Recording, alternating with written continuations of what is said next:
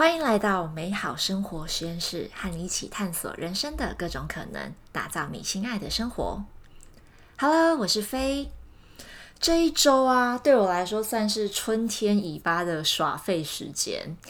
嗯，为什么说耍废呢？因为这礼拜我有一点就是接收到过度的资讯爆炸，然后可能我就切换在啊 YouTube。然后线上学习课程、线上的工作坊，然后 Netflix，有时候会上 Facebook 或是看一下 IG，但这一些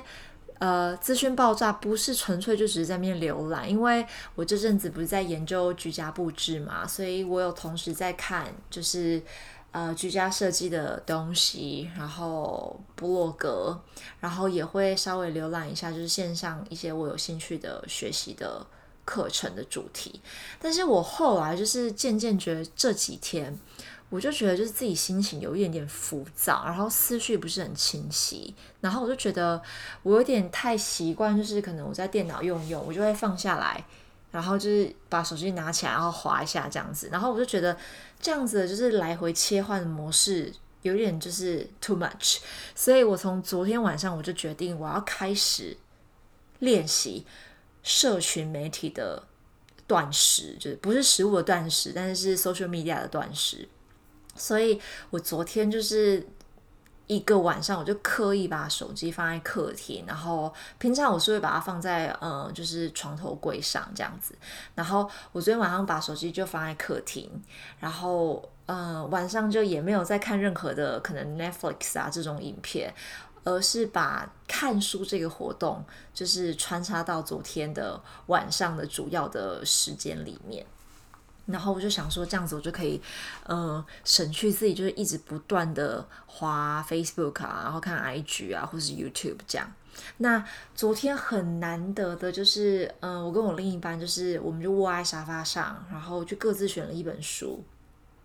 那我的书是我很早之前就看过，就是我从。台湾带过来的书，但是昨天我就再度拿起来看。呃，他的书名叫做《这样就很幸福了》，是呃一位日本作家小川喜，就是呃创作《瓜牛食堂》的那位作者。那我昨天就是看了这本书啊，我就是再重新看一下作者他分享的有关选择适合自己。或者是就是自己会一直想要使用的物品的选物的原则。那其中我在里面翻到的就是有几几句话，我觉得特别有感觉，然后想跟大家分享。嗯，他分享到说，自己喜欢是最重要的，更胜于大众的标准和眼光。然后再自在喜欢的人事物。包围下生活，才得以过着更贴近自我、更舒适愉快的生活。关键就是坦白面对自己的情绪，打从心底面对自己的感受。那我觉得他这样子的选物准则，对我来说是不太容易的，不过是我会想要练习的。然后我就想到，就是去年年底我在筹备婚礼的时候啊，我在挑选婚礼那一天要穿的婚纱的时候，嗯，那时候也就是有一点点经历，就是到底是要依就是大众的看法来来做思考，亲友的意见，还是要选我自己，呃，穿起来舒服自在的礼服这样子，因为我一直。脑袋里面有一种就是对于呃所谓的一穿上去会有一种哇，这是新娘的感觉的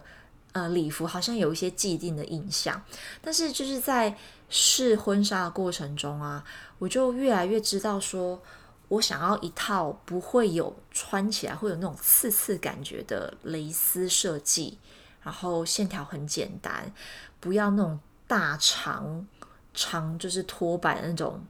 婚纱，而且我是希望是可以让我就是很方便走走动啊，然后去使用洗手间呐，甚至是在婚宴当天可以自在，呃，坐下来吃饭然后移动的白纱。那其实我当中一度也有被呃一两件是那种就是桃心型露肩的亮晶晶的婚纱吸引，但那个时候就觉得。好像比较喜欢一件就是比较简单的婚纱，可是我就会觉得说，会不会就是你知道全身都包紧紧的那种长袖白纱，很没有新娘的感觉，会太过简单。那我那那过程中，当然我也有问一下亲友的想法，到最后我就觉得还是忠于自己感觉好了，就是我最后就挑了一件我穿起来觉得最舒服，然后我可以想象我穿着它在我的婚礼里面，然后我会觉得很自在。的一件嗯长袖的蕾丝的婚纱，然后所以我婚礼那天我就真的只穿这件白纱，然后我非常的就是觉得很很舒服，然后也很开心这样。那再回到就是生活日常中选择物品的情况，我觉得如果你是以挑选比较贴近自己生活习惯需求，而且是你想要的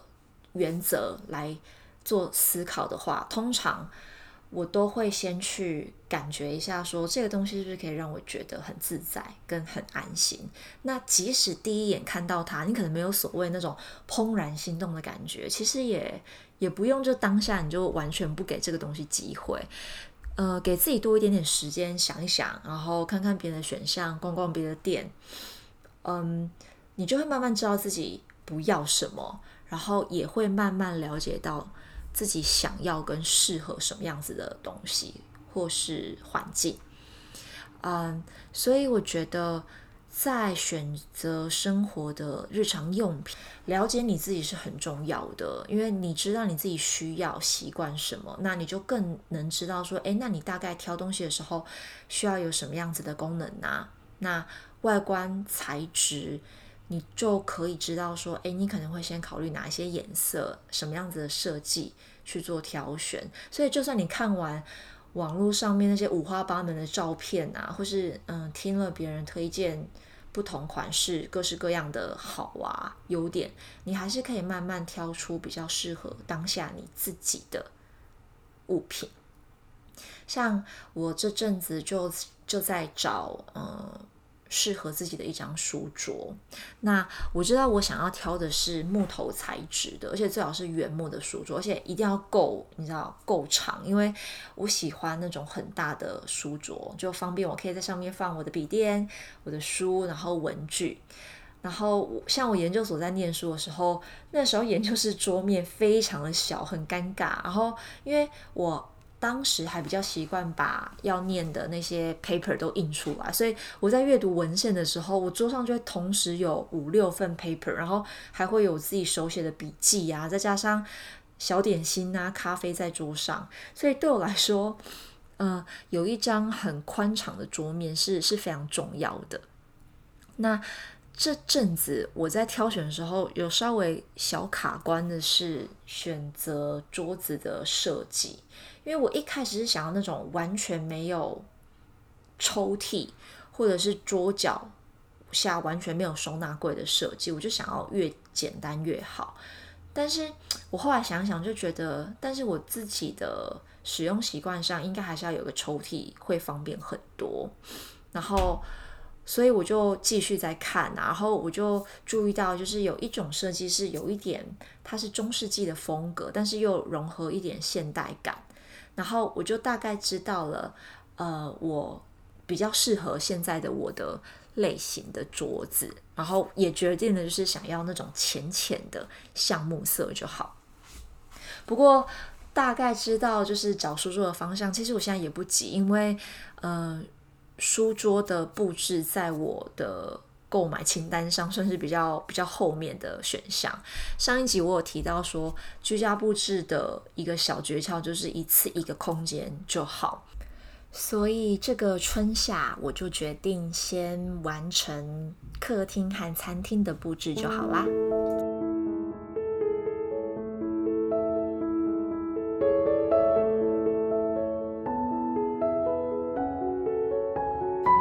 我们的日常生活中，其实有很多物品跟我们自己息息相关。也许听完这集之后，开始去布置一个比较适合自己的空间，或者你手边是不是已经有哪样物品，其实你呃用用心挑选过给自己，然后一直待在你身边的。如果有的话，也欢迎你跟我分享哦。那要是还没有的话，其实也不用着急，就是慢慢的越了解自己，然后也许你在不经意的 moment，你就会和适合待在你身边的物品相遇了。那呃。这个频道呢，我最近有在思考，就是也许之后我会尝试用别的管道来分享生活，然后希望也有机会可以跟听众有更多的互动。所以如果你喜欢这个节目的话，记得订阅。那如果我有最新的分享，我会先放在这个呃节目里面，也欢迎替我评分留言，让这个节目可以跟更多有需要的人相遇。